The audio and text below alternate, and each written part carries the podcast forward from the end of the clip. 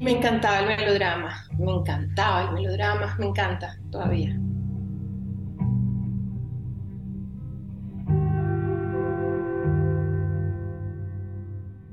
Hola, soy María Camila Gudelo, abogada y periodista. Junto a 070 creamos Punto y Coma, un espacio para conversar con escritoras, conocer cómo ha sido su proceso creativo, sus dudas, sus miedos. También es un espacio para descubrir nuevas lecturas y crear nuevas historias.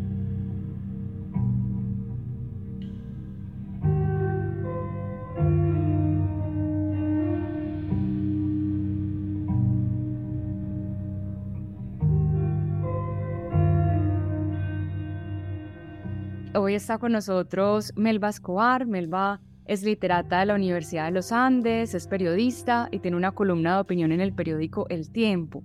También ha escrito unos libros maravillosos, voy a mencionar solo los últimos tres. Cuando éramos felices pero no lo sabíamos, La mujer que hablaba sola y La casa de la belleza. Yo quería preguntarte, ¿por qué escribes? ¿De dónde surge, digamos, esas ganas de escribir? Te he escuchado decir en algunas partes que no podrías hacer otra cosa sino escribir.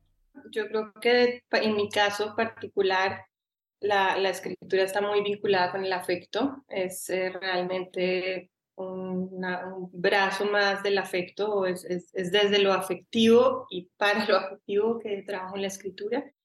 Y desde muy niña, pues yo nací en Cali, viví en Cali hasta los siete y ahí me fui a Bogotá y desde muy niña siempre crecí entre tías solteronas, caleñas, amorosas, muy habladoras. Y la vida a ellas se les iba contando historias, pues en particular historias de una familia que fue bien, ha sido bien particular. Y la verdad yo empecé como a vincular mucho el, el afecto y el cariño con, con la narración. Siempre sentí como que el lugar más afectuoso que podía encontrar son las historias, donde más uno se puede conectar con las emociones y el sentimiento y tratar también de descifrarlo y de trabajarlo. Y creo que ha sido eso lo que siempre me ha interesado. Ya digamos más adelante también se sumó el hecho de que fui pésima estudiante siempre, en todo, malísima, como con más problemas para entender la lógica y eso muy serios.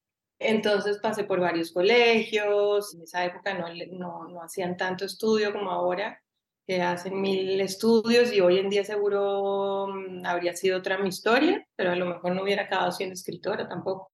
Porque fue justamente como esa necesidad de tener un refugio, un lugar seguro donde estar tranquila y donde no sentirme la más lenta y la más bruta yo leía, o sea, veía muchas más telenovelas de lo que, de lo que leía, es la verdad.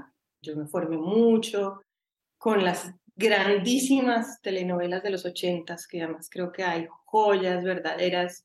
Los ricos también lloran, San Tropel, Corazón de Piedra, Topacio, bueno, eh, Cristal, mejor dicho.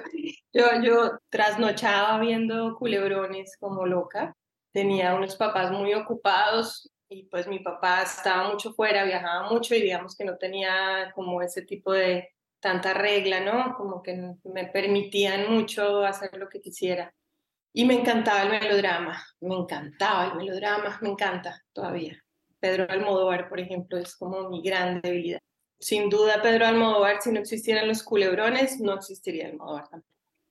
La lectura, pues me leía mucho, somos cuatro hermanas, yo soy la menor de cuatro. Una de mis hermanas me leía mucho en las noches y luego ya poco a poco empecé a leer yo misma.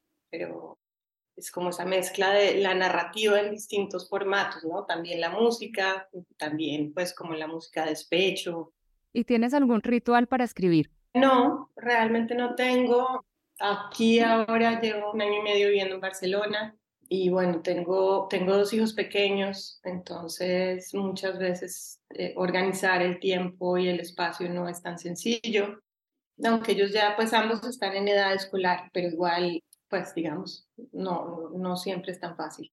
Y una de las razones por las que con mi esposo decidimos vivir en donde vivimos es pues para mí una de las muchas cosas increíbles de Barcelona son las bibliotecas siempre he sido muy fan de las bibliotecas, me gusta muchísimo, iba mucho a la Luis Ángel Arango en Bogotá.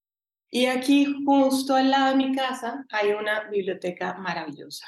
Y es como mi oficina, pues yo en el horario escolar en que van los hijos, los dejo en el cole, me voy a la biblioteca, trabajo jornada full y hasta que tengo que volver a buscarlos al cole y traerlos de vuelta.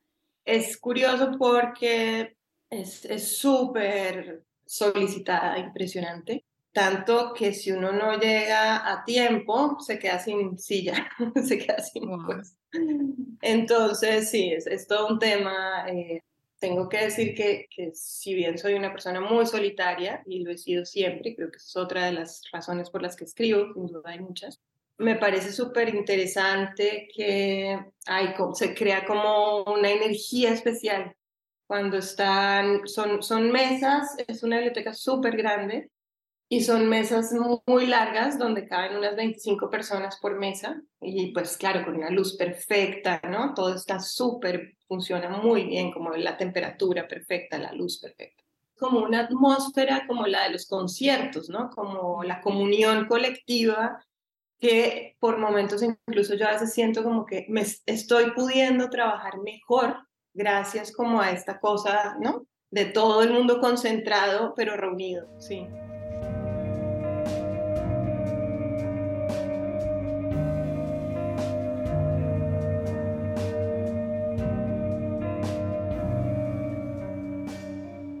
Quería preguntarte por las librerías. Yo te conocí a ti en una librería en Tornamesa, en Bogotá, que estabas en una charla con María José Castaño. Tú allí contaste, no recuerdo si era en la charla o antes, eh, entonces contaste un poco de que ibas a viajar a Venezuela y digamos que de allí surge tu libro cuando éramos felices, pero no lo sabíamos. ¿Cuándo te surgió a ti la idea de escribirlo? ¿Por qué un libro de no ficción? Porque pues habías escrito antes libros de ficción, pero sí también con esa mezcla de no ficción o con los recursos un poco del periodismo. En ese libro uno ve retratado, digamos, Venezuela, por supuesto, que es la historia y la, y la comparación, pues, o, esa relación entre Colombia y Venezuela, pero también te ve uno ahí en ese libro. Sí, yo creo que, yo creo que cuando éramos felices fue un libro como urgente, ¿no? Como un libro que sentí necesario, que sentí que tenía que escribirlo no daba espera. Yo creo que hubo, una época, pues obviamente la pandemia, que fue tremenda, pero yo empecé el libro antes de la pandemia. Y bueno, coincidieron varias cosas. Mi mamá estaba muy enferma, mi mamá murió de cáncer eh, entre el tercer y el cuarto viaje. Y, y yo estaba pasando como por una depresión en esa época, como una mezcla de cosas, la, la certeza de que mi mamá iba a morir, la, la sensación de que como una frustración con el país, como, como muchos niveles de frustración de muchas maneras y estaba muy triste y sentía que como que en esa tristeza quizá necesitaba conectarla con otras tristezas, por decirlo de alguna manera, ¿no? Como que ese estado de ánimo, muchas veces uno se conecta más fácil con la gente que está compartiendo su propio estado de ánimo.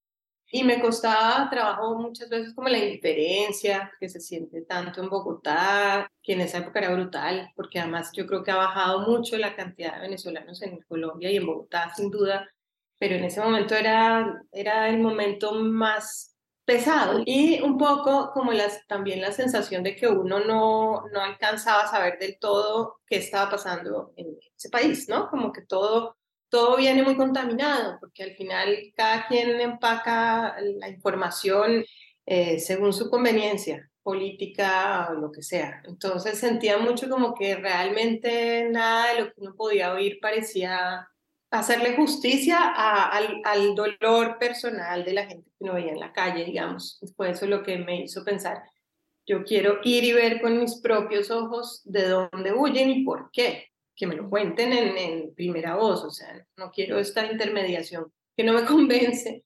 Entonces, pues eh, pedí una beca y me la dieron, con eso cubrí los cuatro viajes y la verdad los hice bastante al azar porque era más como un poco el propósito, era mucho más que un reportaje súper riguroso, científico, desapegado, era me estoy implicando y estoy emocionalmente sacudida con lo que pasa allá y lo que me interesa es contar lo que me diga la gente, al margen como de cualquier gran discurso de la verdad. Entonces creo que eso fue lo que, como el experimento que me llevó a hacer cuando éramos felices. Por ejemplo, a mí me gustó mucho una parte que decías Tú contrataste un conductor en Venezuela para que te llevara pues a, a, recorrer y, y hacer las entrevistas y todo, lo cuentas ahí en el libro. Pero también cuentas que, por ejemplo, no te atrevías a decirle que apagara el aire acondicionado, que estaba muy fuerte. Y yo pensaba como, Melba, irse para Venezuela, que es un país que uno, eh, yo creo que pasaba lo mismo con Colombia, sí, es un país del cual uno tiene muchas historias, pero realmente uno no entiende muy bien cómo funciona. Entonces tú te fuiste para allá sola, súper valiente, pero tampoco, y poner ahí, pero no era capaz de decirle al, que me estaba transportando que le bajara el aire.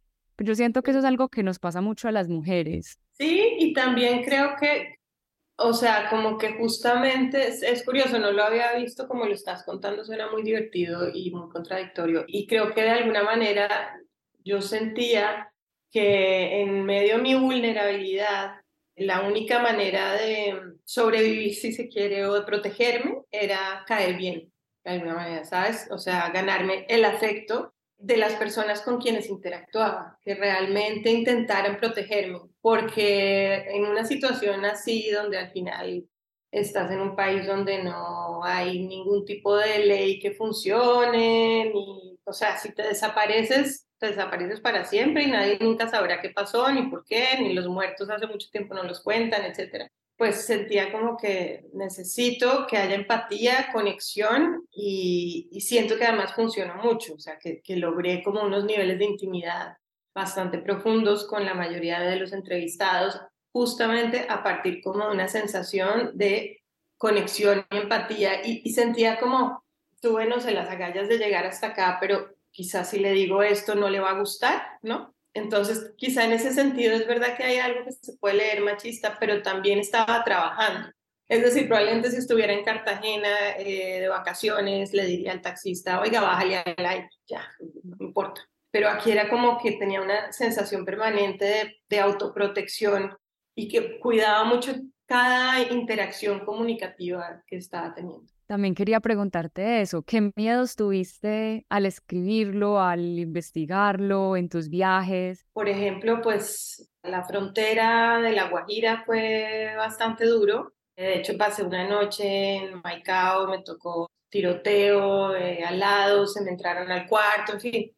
Es curioso porque yo, pues, una mamá, ¿no? De clase media alta, con una vida súper cómoda, pues, de alguna manera también uno puede tomar este tipo de medidas de aventura desde el privilegio justamente, como un poco decir, bueno, voy y vuelvo, no voy y vuelvo, no me voy a quedar allá y no me voy a perder. Pero, pero también se vuelve una especie de recordatorio de la realidad real, digamos, sí, es como un poco, y yo creo que esa era mi misión, de cierta forma, como quiero ir a ese inframundo a ver cómo lo veo yo desde lo que sea, desde mis carencias, desde mis estereotipos, desde mi privilegio, lo que se quiera, y lo voy a contar con todo lo que soy yo para compartirlo con otros. Y lo que más me importaba era como la honestidad, tanto la honestidad en confesar quién era la que les iba a contar esta historia, como la honestidad de quien llegaba a estas cosas diciendo, yo vine aquí porque quería saber qué está pasando y por qué se están yendo todos. Y muchos no lo entendían, ¿sí? Muchos decían, esta vida está loca y ya. ¿sí? Es como, usted es corresponsal de cuál medio, usted no, ¿qué, qué hace acá?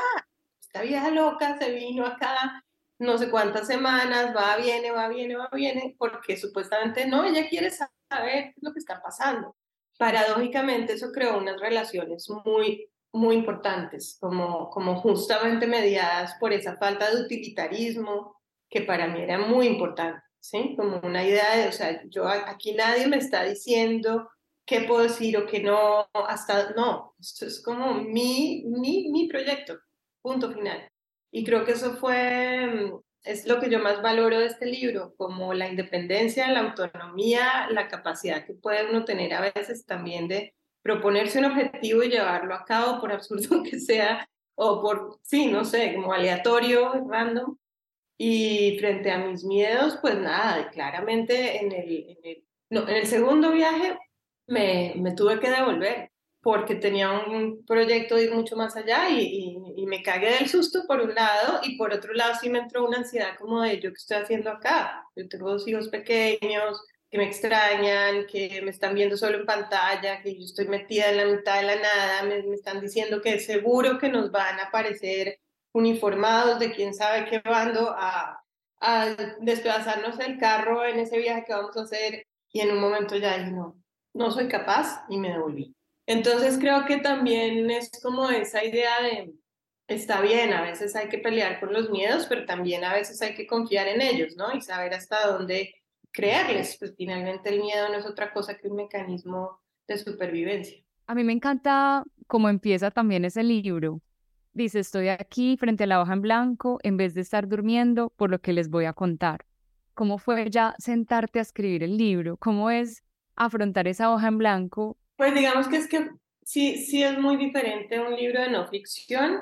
Me pareció súper agradecido, la verdad, este libro, por lo menos en particular, porque al final, pues, se, se hizo solo, digamos. O sea, yo no tuve que, no hay, no hay artificio, si se quiere. O sea, en, en las novelas hay mucho artificio, mucho. ¿sí? O sea, no las escribe, las reescribe, las vuelve a escribir, una locura, ¿sí? En cambio, en la no ficción, o por lo menos en este libro específico, no hubo nada parecido a eso. Está hecho como un documental. Es decir, yo, yo, yo voy en el avión y estoy contando qué pasa en el avión y lo estoy escribiendo ahí, mientras está ocurriendo, de hecho.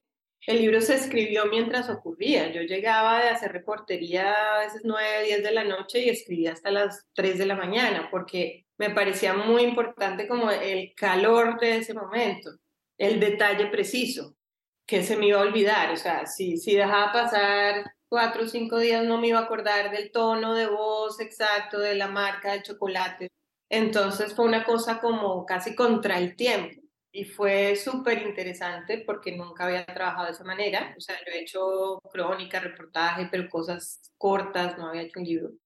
Y me pareció pues como muy liberador y, muy agradecido porque es un libro que se ha leído bien, que ha tenido buena crítica, que confieso me costó menos trabajo, por lo menos en el sentido de artefacto narrativo, aunque emocionalmente tuvo un costo alto. Y digamos, ah, bueno, lo que, lo que preguntó sobre el final, eh, sobre el comienzo. El comienzo fue lo último. Yo ya, ya tenía el libro terminado y ya estaba en fase de, de revisión cuando pasó esto. Y, una, y me senté a escribirlo sin, objetivo, digamos, como no, simplemente tengo que contar que me despertaron estos gritos y no sé, uno o dos días después porque pensé, esto es, esto es perfecto para abrir.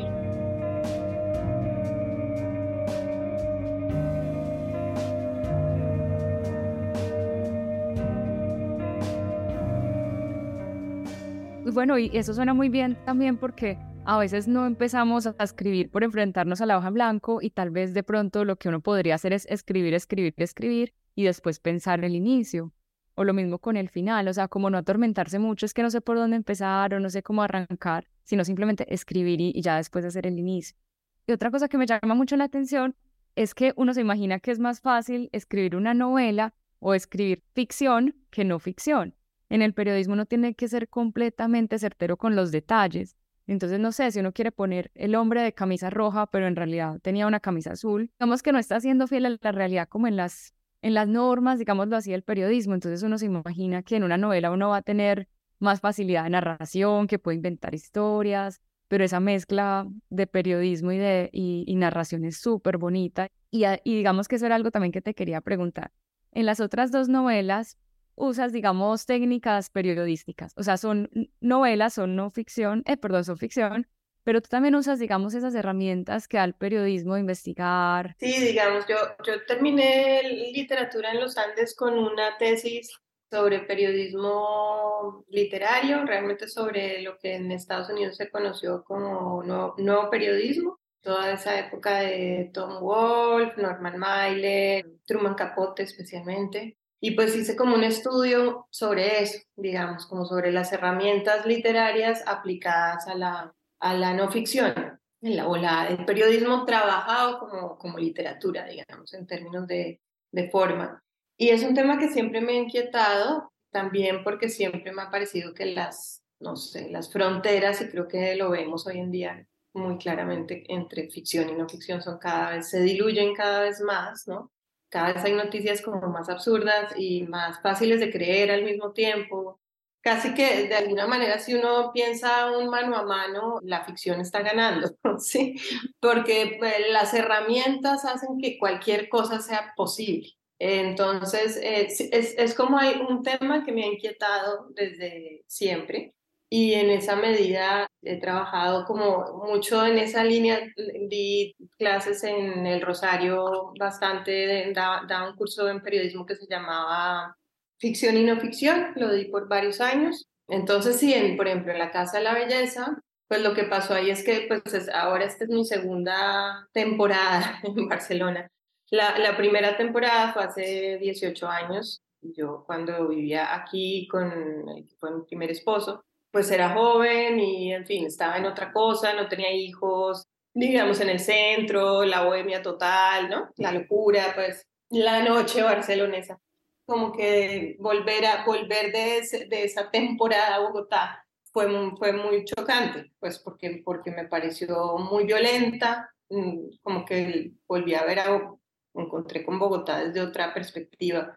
Y, y sobre todo como muchas formas de violencia, violencia en los códigos sociales, violencia en la calle, violencia, en fin, violencias como microviolencias muy normalizadas, ¿no? el trato que se le da a cierta gente porque se considera que son de un estrato más bajo de, o, sirvientes o como se quiera, como una normalización de cosas bastante desquiciadas que me perturbó tremendamente, pues porque muchas noticias además son absurdas, son tan absurdas, de verdad, era como, pero, pero a mí, ¿por qué se me ha olvidado que, que esto era así? Entonces empecé primero como a hacer una lista de noticias absurdas poco es el origen de la Casa de la Belleza. Y hay muchas cosas que están en la novela, ¿no? Como la muerte de un agente de la DEA que había peleado en Irak y que muere en un paseo millonario. La boda de la hija del procurador.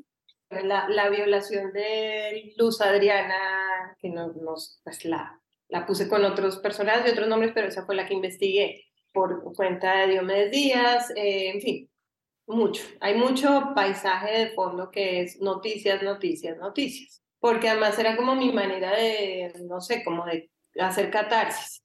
Estaba entrando en, en, eh, Bellísima, se llama este salón de belleza, y me pareció también todo surreal, todo. O sea, como muchas de las cosas que cuento pasaban ahí, ¿sí? Como la mamá y la hija hablando en inglés para que la que les hacía las uñas no les entendiera.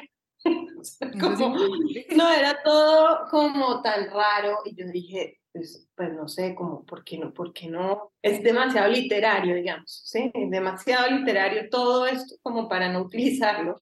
Entonces tenía como muchas piezas regadas, ¿no? Noticias, peluquería, no, no sabía cómo armar este ajedrez. Finalmente, nada, como que empecé a ir más y más y más a este salón de belleza, casi como a documentarlo y empecé, a empecé además a ir a varias, o sea, peluquerías de estrato 1, 2, 3, todo. En ningún país del planeta hay tantas peluquerías por metro cuadrado. Ah, como en Colombia es un delirio. Y las dinámicas de las ah, peluquerías aquí, como Sí, además, porque es como un lugar súper importante, o sea, es, es como entre confesionario, el lugar donde se hace terapia, eh, mejor dicho, pasan millones de cosas allí. Culturalmente es un lugar muy sagrado, además pues de la obsesión colombiana con, de la, belleza, con esta regia. Entonces, pues como que nada, después en algún punto dije, no, yo lo que quiero es hacer una novela con este salón exclusivamente. Y pues ahí, ahí una chica me atendió, no se llamaba Karen, pero era exactamente Karen. y, y ahí pues ya se disparó la cosa. Pero mira que e, es súper bonito porque es lo que tú dices, que la ficción a veces recoge mejor la realidad. Entonces, todas estas noticias que, que son verdad, pero que en el libro, pues, no, digamos que se, tratan como ficción, es increíble. Pues es, es, recoge toda la realidad que puede pasar en este país. Por ejemplo, lo de la gente de la CIA, o sea, una gente de la CIA que muere en un paseo millonario, es como, sí, o sea, ese libro es genial, o sea, también lo recomiendo mucho. Y bueno, no, y, digamos que yo viví muchos años en Bogotá y de verdad que estar en una peluquería en Bogotá se sentía así. Y también como ese tema de estatus y de clases sociales y es impresionante. Y bueno, y, frente a la mujer que hablaba sola, para que ya pasemos al, en la otra novela.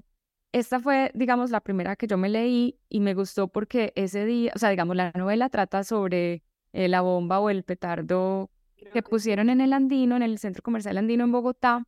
Y esta historia es muy atrapante porque, mm, sea ficción o no, es, digamos, como a veces cuando ocurren ciertos, ciertos actos o, ciertas cosas que uno quisiera como entender todo lo que ocurrió, o al menos inventárselo, como qué rico la historia detrás de ciertos acontecimientos. En este caso no, no muy bueno, pero cuéntanos un poco como dónde sale también ahí la historia.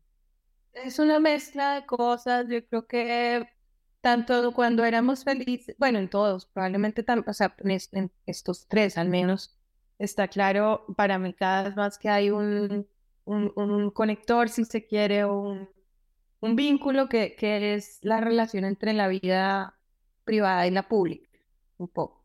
Lo que pasa afuera, en la calle, en, ¿no? en el país, la idea del país y la idea de familia o la idea de hogar, pues no, no son para nada independientes. Somos como, como que una relación mucho más simbiótica y mucho más entrañable entre el contexto y, y, lo que se da en ese contexto.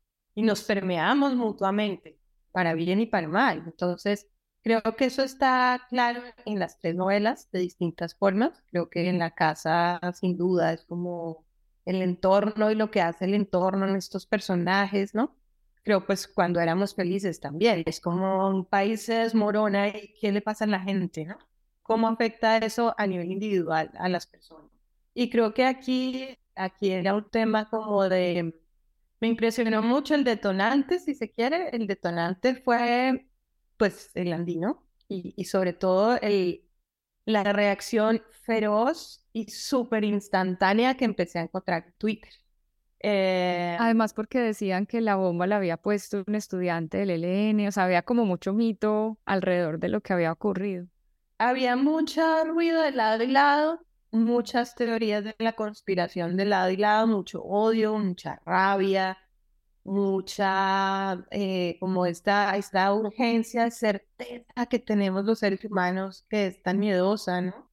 porque es como que no habían pasado ni cinco minutos de la noticia y parecía que ya todo el mundo tenía todo clarísimo y me dio una mezcla de mucha rabia con miedo, como un miedo de qué nos está pasando en este país. Es, es, o sea, hasta dónde puede llegar tanta víscera junta con tantas ideas tan radicales, tan viscerales, y como, como inseguridad, como una sensación de esto, esto se puede poner feo y violento, más, o sea, más allá de la bomba. Entonces pensé, ¿qué se sentiría? ¿Qué sentirá la mamá del supuesto sindicado? ¿Qué estará pensando en este momento? Y ahí fue, creo, donde dije, bueno, esto podría ser una historia, una historia desde la perspectiva de una mamá. Pero ya lo que escribiste fue ficción, o sea, tú no entrevistaste a la mamá. Estuve en varias de las audiencias, conocí a los papás, no me quieren, no les gustó el libro y no, pues los vi, hablamos con ellos un par de veces, después creo que ni lo leyeron, pero, pero como que se hicieron ideas, no sé, muy tergiversadas. Luego, pues sí, digamos que hice varias, no sé, me metí bastante como en, en, el, en el entorno de este tipo de perfil, pues como de estudiante muy militante, que puede llegar o no a, a, los, a las conductas violentas, pero luego realmente, no sé, creo que lo que más me, me inquietaba era como el, sí, como el sentimiento maternal alrededor de todo esto, como la incapacidad, como la, no sé, como la, la impotencia de de, una, de un destino que parece por momentos como, como si estuviera escrito, como cuando ella empieza a, pensar es que todo comenzó mal desde un comienzo, ¿no? Es que todo fue porque, y esa culpa cristiana de este personaje que más o menos dice, claro, es que como yo aborté, entonces, claro, más o menos me tocó entonces la maldición de un hijo que, en fin, es, es, hay una serie como de elementos que yo creo que reúnen mucho de la carga que tenemos las mujeres de culpa, por un lado, como que pase lo que pase, la culpa es de uno, y también como la sensación de un país muy poco solidario con justamente con, con la postura de una mujer como esta madre dice, Yo no sé qué pasó, no sé si mi hijo lo hizo o no, solo sé que es mi hijo y lo defiendo. Y hay muy poca solidaridad con esa falta de toma de partido en general, ¿no? me interesaba un poco eso.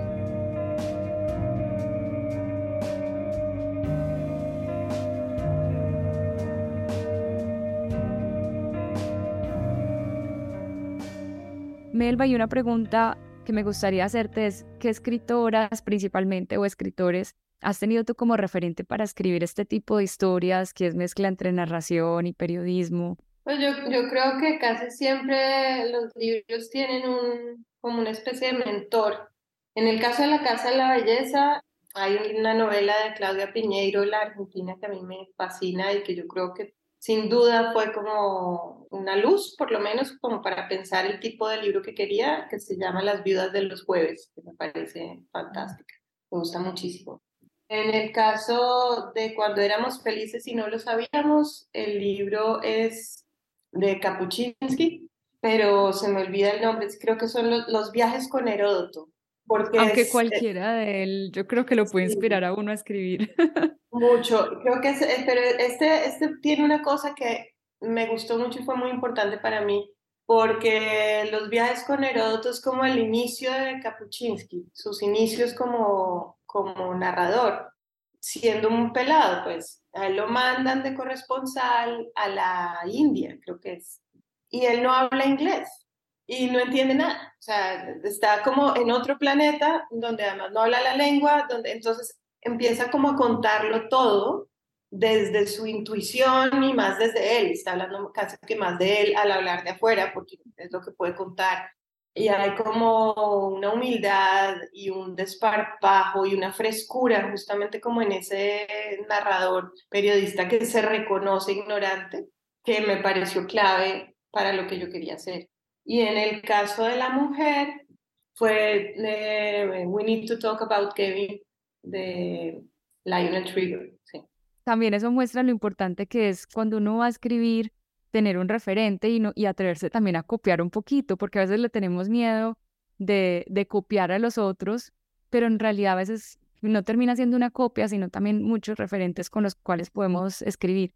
Y por ejemplo, ahorita que hablabas de Kapuczynski, a mí me impresionaba mucho lo que decías, por ejemplo, él era polaco, entonces él a donde iba a hacer sus reportajes, mm, pues como dijiste, muchas veces no lo entendía, no, él no entendía a la gente. Entonces yo creo que él también lo que hacía era recoger mucho lo que veía. Y eso también es algo muy bonito de la escritura, como a veces escribir es simplemente estar observando, estar atentos de verdad a lo que está pasando en el mundo, porque muchas veces vivimos súper concentrados, no sé, en el celular o en nosotros, en nuestras cosas, en el día, y no estamos viendo qué está pasando afuera y hay mil historias por contar. Y también con esto quería un poco cerrar, ¿dónde encontrar historias? ¿Dónde buscar y dónde encontrar historias? Pues a mí, a mí me pasa más que, que las historias me encuentran a mí, más que irlas a buscar. Creo que hay que estar como con las antenas muy bien puestas, atento. Finalmente creo que siempre hay que confiar en los instintos de uno yo creo que lo que más nos diferencia entre seres humanos es que nos interesa. En mi caso, es, ha sido como una explotación de lo que me interesa hasta el infinito y lo seguirá haciendo, ¿no? Al final uno solo le puede dedicar tanto tiempo y trabajo a algún tema que realmente le interese muy a fondo. Me parece muy bonito eso que dices también de confiar en los instintos. Además, porque a veces la gente dice, por ejemplo, pero ¿por qué escribir otra historia de amor si ya han escrito mil historias de amor? Pues también es la, la visión del mundo que uno tenga y, como la, sí, como esa cuota personal que uno le pueda dar. Y eso es lo que yo siento también que tú has hecho en tus libros, porque por ejemplo sobre el tema de Venezuela se ha hablado mucho, ha habido mil reportajes, mil crónicas, pero aquí uno ve de verdad también tu visión del mundo, pues la visión de, de Melba, la escritora. Y ya con esto para cerrar, preguntarte también qué consejo le darías a alguien que quiere empezar a escribir o que está empezando a escribir. Pues yo creo que es muy importante disfrutar la escritura para empezar, que sea, que sea placentero, que no produzca un sufrimiento, que, que no haya expectativas. Yo creo que yo he visto mucha gente joven Creo que es algo que pasa mucho hoy en día en general, como que es un mundo muy utilitario en el que vivimos y también muy inseguro y, y, la gente no casi no está dispuesta a tomar riesgos. Yo creo que la literatura es un riesgo, es, siempre lo va a ser. O sea, hasta yo que pues ya llevo varios libros y tal, muchas veces uno no sabe y nunca sabrá y eso es parte de la diversión. O sea, si va y este, ¿será que lo van a leer? ¿Será que les va a gustar? ¿Será que a la crítica le va a gustar? ¿no? Yo creo que si, si esos miedos llegaran a un extremo paralizante, pues yo no, no habría escrito ninguno o si hubiera una mínima garantía de que alguien diga, no, sí, sí, seguro, se lo van a publicar. Eso, esas cosas no existen aquí. Y, es parte de la gracia, y es parte del encanto y de la aventura, que realmente uno está andando solo sin un destino y sin saber si eso lleva a algún lugar. Eh, yo creo que no, hay, no hay que pensar en eso, sino mucho más como en el trabajo, en el proceso, disfrutar el proceso, más allá del objetivo.